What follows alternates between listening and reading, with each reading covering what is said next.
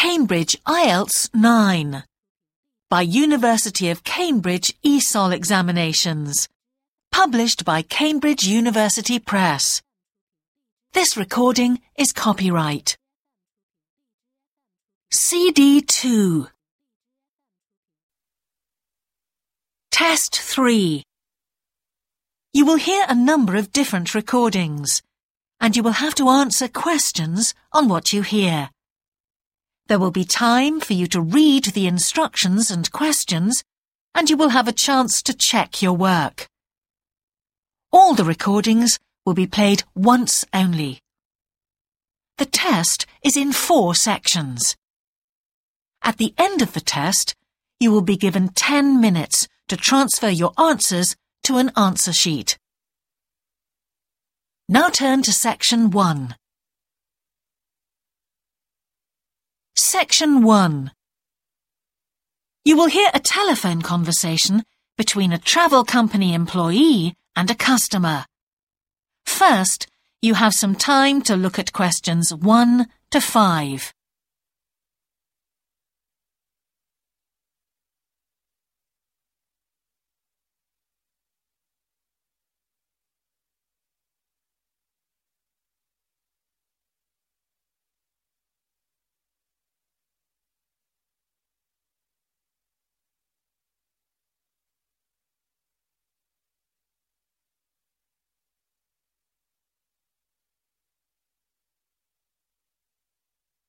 You will see that there is an example that has been done for you. On this occasion only, the conversation relating to this will be played first. Greek Island Holidays, can I help you? Yes, I hope so. I have a friend who's just come back from Corfu, and she's recommended some apartments in Arilus. She thought they might be on your list. Arilus, Arilus, let me see. Can you give me the names? Yes, the first's Rose Garden Apartments. I'd like to go with another friend in the last week of October. Well, we've got a lovely studio flat available at that time. I'm sure you'd enjoy the entertainment programme there too, with Greek dancing in the restaurant. The entertainment programme offers Greek dancing, so Greek dancing has been written in the space. Now we shall begin. You should answer the questions as you listen, because you will not hear the recording a second time. Listen carefully and answer questions 1 to 5. Greek Island Holidays, can I help you? Yes, I hope so. I have a friend who's just come back from Corfu and she's recommended some apartments in Arilus. She thought they might be on your list. Arilus, Arilus, let me see. Uh, can you give me the names? Yes, the first's Rose Garden Apartments. I'd like to go with another friend in the last week of October. Well, we've got a lovely studio flat available at that time. I'm sure you'd enjoy the entertainment programme there too, with Greek dancing in the restaurant. And the cost for each of us? £219. That sounds very reasonable. I'm just jotting down some notes. Now, the second one she mentioned was called Blue Bay. Blue Bay. Yes, in fact, that's very popular and it has some special features. Really? The main attraction is the large swimming pool with salt water. Mm, much healthier, I understand. That's right. And it isn't far from the beach either, only 300 metres. And only around half a kilometre to some shops, so you don't have to be too energetic. Is it much more expensive than the first one? Let me just check.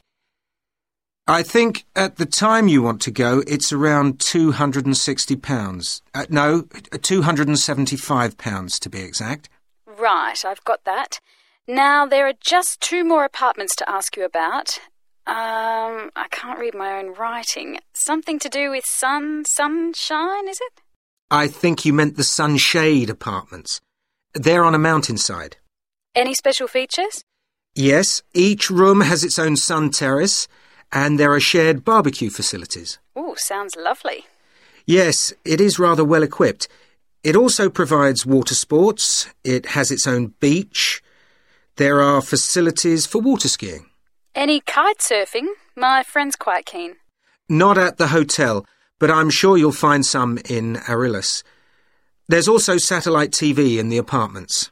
And how much is that one? £490 with two sharing. You mean £245 each? I'm afraid not. Each person has to pay that amount and there must be at least two in an apartment. Oh, I don't think that would be within our budget, unfortunately. And the last one sounds a bit expensive too. The Grand? Actually, it's quite reasonable. It's an older style house with Greek paintings in every room and a balcony outside. Sounds nice. What are the views like?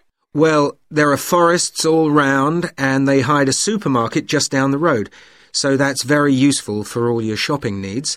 Uh, there's a disco in the area too. And the price? £319 at that time, but if you leave it till November, it goes down by 40%. Mm, too late, I'm afraid. Well, why don't I send you a brochure with full details, Miss... Nash. But don't worry about that. I'm coming to Upminster soon, and I'll call and get one. I just wanted to get an idea first. Well, that's fine. Uh, we've got plenty here when you come. Before you hear the rest of the conversation, you have some time to look at questions 6 to 10.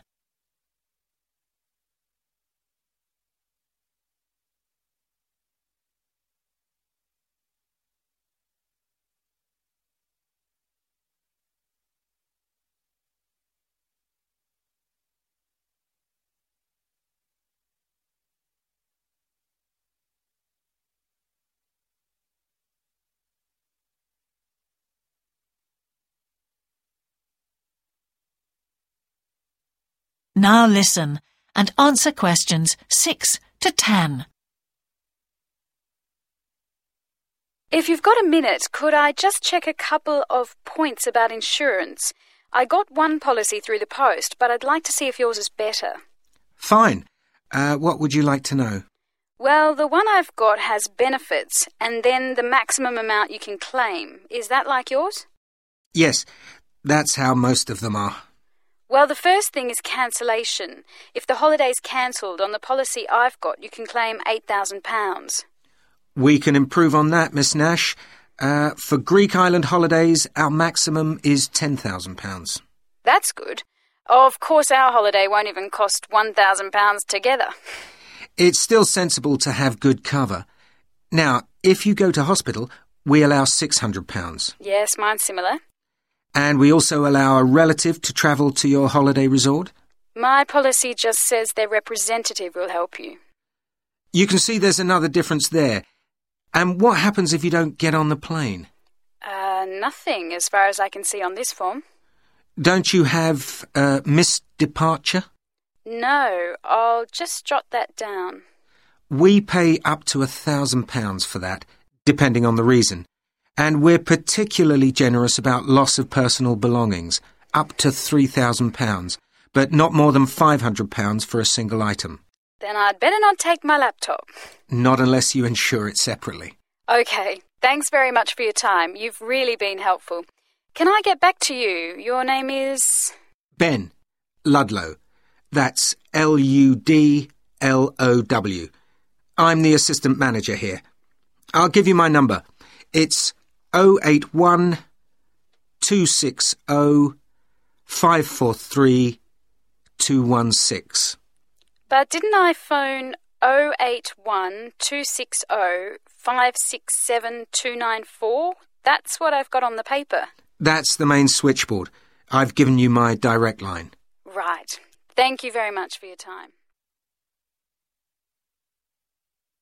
That is the end of section one. You now have half a minute to check your answers.